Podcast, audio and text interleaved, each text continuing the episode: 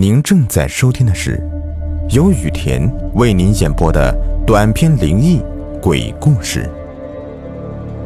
本节目由喜马拉雅独家播出。今天的故事的名字叫《坟里的哭声》。七十年代，我妈妈还在农村无忧无虑的过她的童年。我要讲的这个故事啊，就是我妈妈亲身经历的一件童年往事。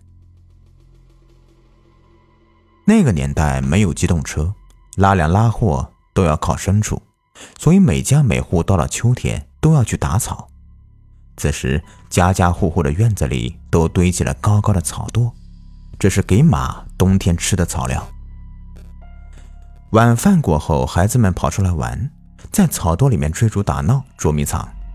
就成了他们的乐趣。一个叫张翠云的小姑娘，十二岁了，在农村这算是大孩子了。张翠云没想跟着一块疯跑，但偏巧不巧，一个调皮的小男孩突然抓了一把她的辫子，这可惹怒了张翠云。她追着那个男孩子要报一箭之仇，小男孩就开始绕着草垛来回的跑，张翠云就跟在男孩后面追。男孩子跑了一会儿，就悄悄地跑出了草垛，一个人偷偷地在一边看张翠云在草垛里面来回找他，是越看越高兴。可不知怎么的，张翠云跑到一个草垛后面之后，就再也没有出来。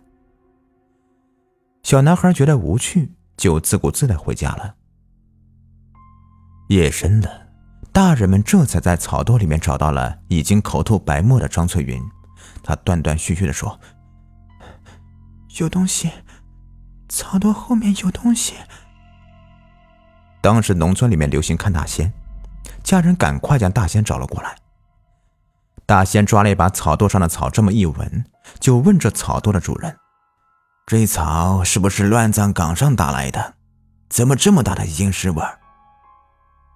户主一听，有点吃惊，却也不得不承认。这草料的确是坟场那边打来的，那边草肥。大仙摇了摇头，这要是平常呢也没什么，关键是你家有快要走的老人，这才把不干净的东西给招惹来了。这户主一惊：“大仙，你咋知道我家老人在闹病呢？我们连啊寿衣都买好了。”大仙烧了一堆草，烟雾缭绕中，人们仿佛看见了一个男人的身影。据说啊，这是东北大仙的一项通灵技能，可以在烟雾缭绕中得知归者的来意。大仙说：“这人生前是个当兵的，在一次车祸中丧生了，而且没有了头颅，也没有被官方统计在册。”只是被葬在了乱葬岗，他也只想见亲人最后一面，最后体验一下家庭的快乐，这才跟着你们回来了。张翠云怕是看见了他了，这男人没头，哪个看见不会被吓得半死啊？大仙用纸钱引走了鬼魂，又给张翠云招魂，嘱咐他的家里人：这孩子身体弱，这段时间呢一定要好好照顾，不能生病。否则就麻烦了。可是农村人家的孩子哪有那么金贵呀？张翠云是家里最大的女孩，十岁的时候就辍学回家养猪喂鸡，带弟弟妹妹。现在又是秋收，大人整天都不在家，家里的活她不干谁干呢？张翠云到底没有逃过这场厄运呢？没过多久，她竟然患上了进口痢，这病症来的凶险。他吃不下饭，喝不了水，排便都是血。家里人只好把他送进了卫生所。那个年月，农村人吃饭都吃不饱了，冬天挨饿的人家多的是，手里更是没什么钞票。人是送来卫生所了，可是两个大人却连床也不陪，连夜就离开卫生所，回家忙秋收去了。第二天。我姥爷去看了那姑娘最后一眼。我姥爷看他一个人在卫生所孤孤零零的可怜，面黄肌瘦的，已经几天水米不打牙了，还没个人照顾，便对张翠云说：“你放心吧，大伯明天就说他们去，让你家亲戚都过来看你，轮流陪你。”张翠云说：“大伯，你过来我就开心了，你别叫任何人来看我了。”你让他们好好的求收吧。等我好了，我去看他们去。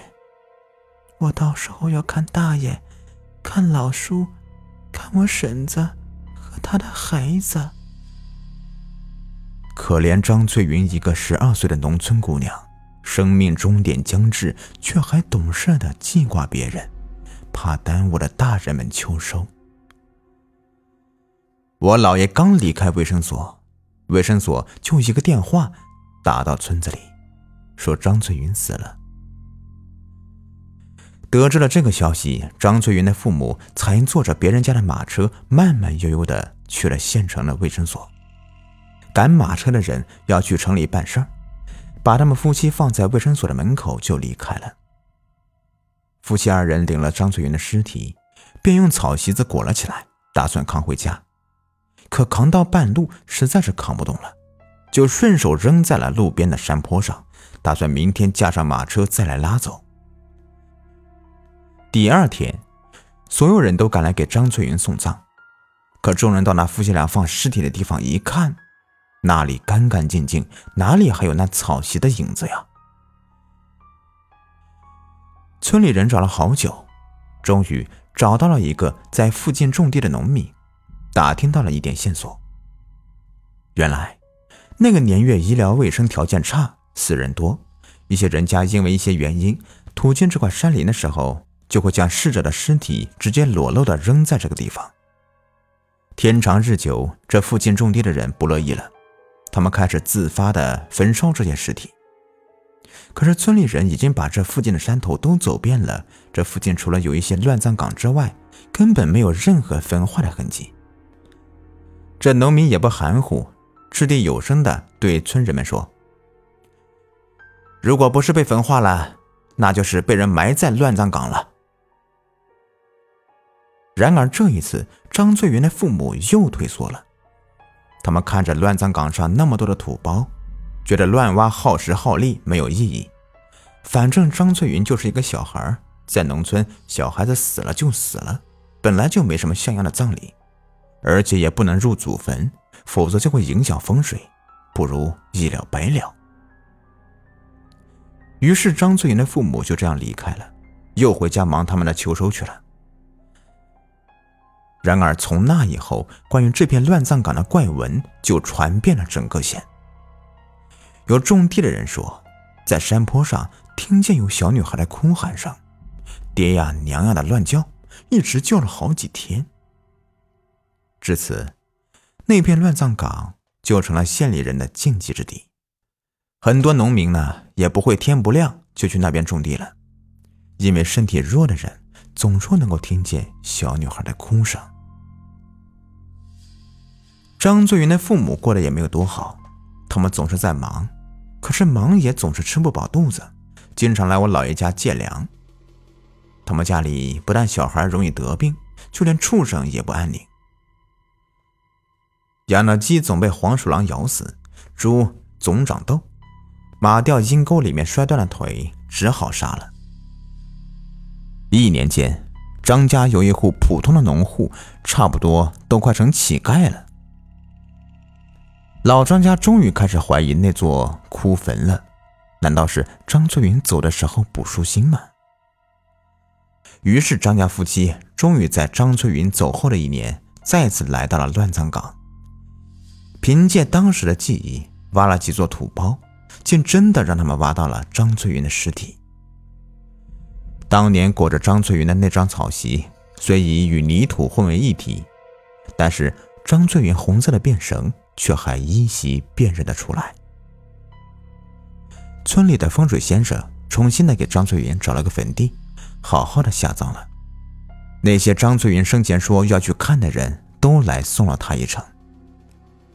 从那以后，枯粉的留言渐渐的在县城里面销声匿迹，那个多灾多难的岁月也一去不复返了。好了，今天的故事呢就说完了。如果你喜欢的话，别忘了订阅、收藏和关注我。感谢你们的收听。今天教你们一个省钱的小妙招。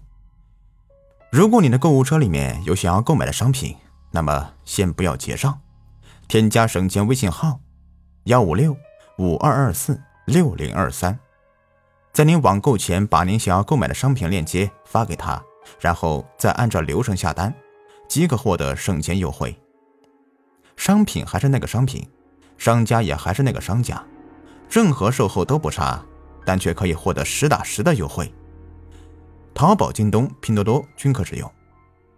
现在添加微信，回复“福利”两个字，还有免单跟红包等福利。微信号是幺五六五二二四六零二三。